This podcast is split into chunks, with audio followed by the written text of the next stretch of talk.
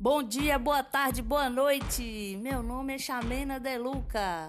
Eu não sei qual horário você está me ouvindo, tendo esse prazer de ouvir essa voz melodiosa e gostosa no seu dia.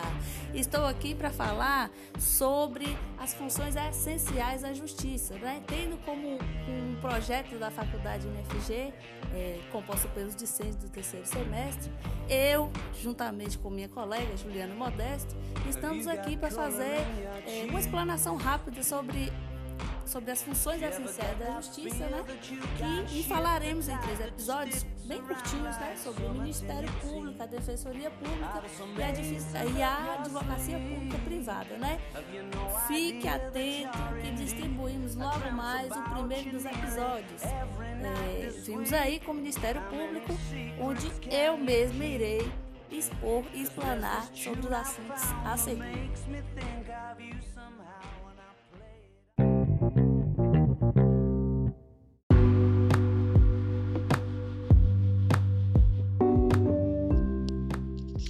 Olá, olá, olá! Voltamos agora com mais novo episódio dessa série sobre as funções essenciais da Justiça para falar sobre o Ministério Público e suas atribuições. Olá, olá, olá! Voltando aqui com o Ministério Público do Brasil e, é claro, ao fundo, o clássico dos anos 80, né? Porque eu sou dessa. Então vamos lá falar do Ministério Público no Brasil. Tem suas origens é, nas ordenações afoncinas em 1447, né? Quando lá é citado que é papel do promotor a obrigação de proteger os filhos libertos dos escravos, né? Com a lei do vento livre e dando um salto já para pós-constituição de 88, o Ministério é tido como uma das novidades institucionais. É, porque essas características de amplo leque de atribuições permitiam que a atuação do Ministério extrapolasse o papel tradicional de proponente de ação penal junto ao poder judiciário, né, transformando a instituição em um ator político de primeira grandeza.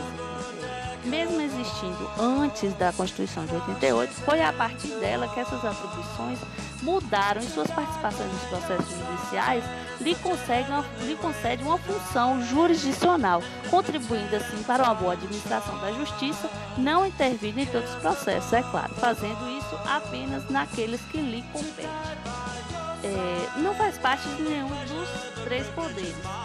E, embora não fazendo parte, se relaciona com todos eles. Né? Ele tem esse papel de manter a, a ordem jurídica do Estado, promover a fiscalização do público em várias esferas. Por não fazer parte de um desses poderes, é que ele não pode ser extinto ou ter suas atribuições repassadas a outra instituição.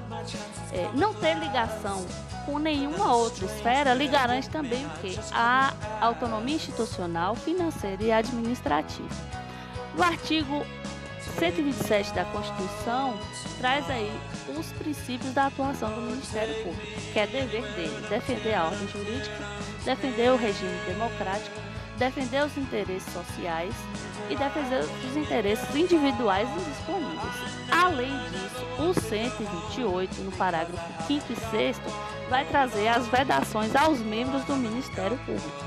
É, apesar de serem proibições, é, essas, essas vedações são mais uma forma de diminuir o risco de, de que esse órgão perca sua autonomia. Então, é, é vedado exercer advocacia, participar de sociedade comercial, é, exercer atividade política partidária. E, além disso, no parágrafo 6 diz que o membro é, é, impedido do exercício da advocacia no juízo ou tribunal do qual se afastou, antes de decorrido três anos do seu afastamento do cargo por aposentadoria ou exoneração. É, traz também como sanção para a violação dessas vedações constitucionais, que são o quê?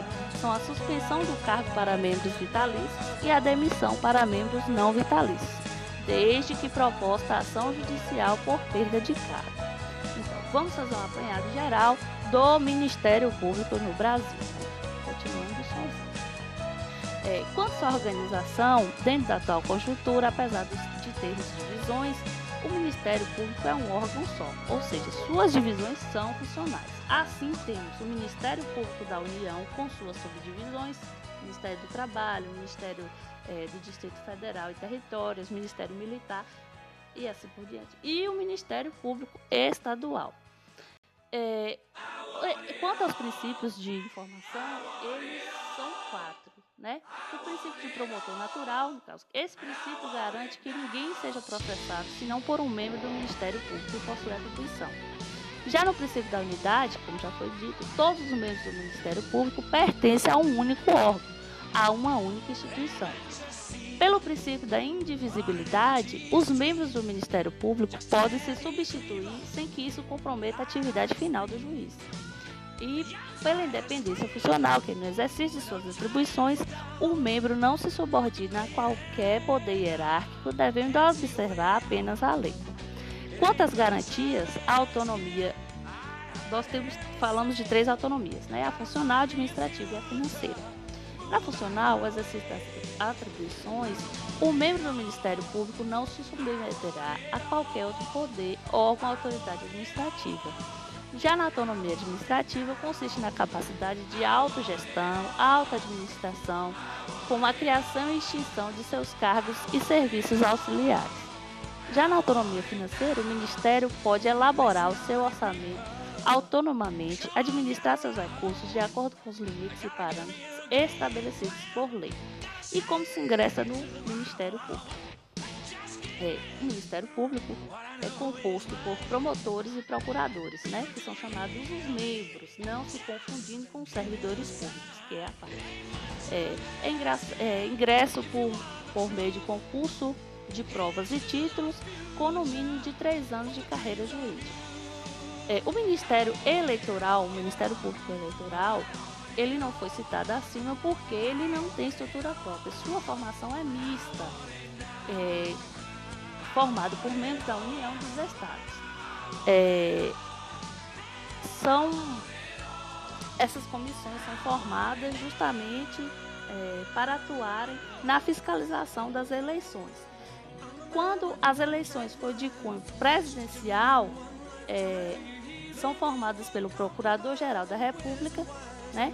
Ele entra como um presidente, no caso, juntamente com os membros do Ministério Público Federal. Já nas eleições federais e estaduais, a participação dessa comissão é feita por membros do Ministério Federal, escolhidos também pelo presidente, né, o Procurador-Geral da República. E quando essas eleições são municipais, essa comissão é formada pelos membros do Ministério Público Estadual. Então, fim desse aqui, que não foi tão curto assim, mais um episódio, mais um não, o primeiro episódio dessa série sobre as funções essenciais da justiça. Beijo e até a próxima! Na próxima nós teremos o segundo episódio com minha colega Juliana Modesto. Ela vai falar sobre a Defensoria Pública. Beijo!